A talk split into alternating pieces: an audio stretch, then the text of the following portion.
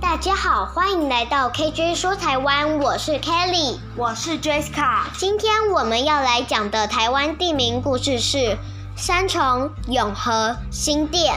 三重埔，三重埔是河边沙洲的名称。先民为了开垦土地，自然选择进水的地区。以前有头前埔和二重埔两个港口。后来由于淡水河日渐淤积，港口往前移。这时，先民开发的足迹来到现今的三重。为了有别于头前与二重，因此定名为三重埔。后来改名为三重。永和这个地名是由地方籍宿杨仲佐先生所取的。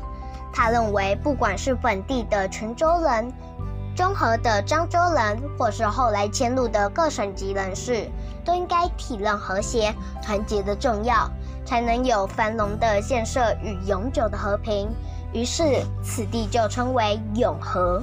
新店最早来到此地的移民，在今天的碧潭东岸新建店铺，后来发展成街市。由于附近以前并无店铺，所以称此地为新店。如果喜欢我们今天说的故事，请关注我们的频道，并订阅分享。KJ 说台湾，我们下次见，拜拜。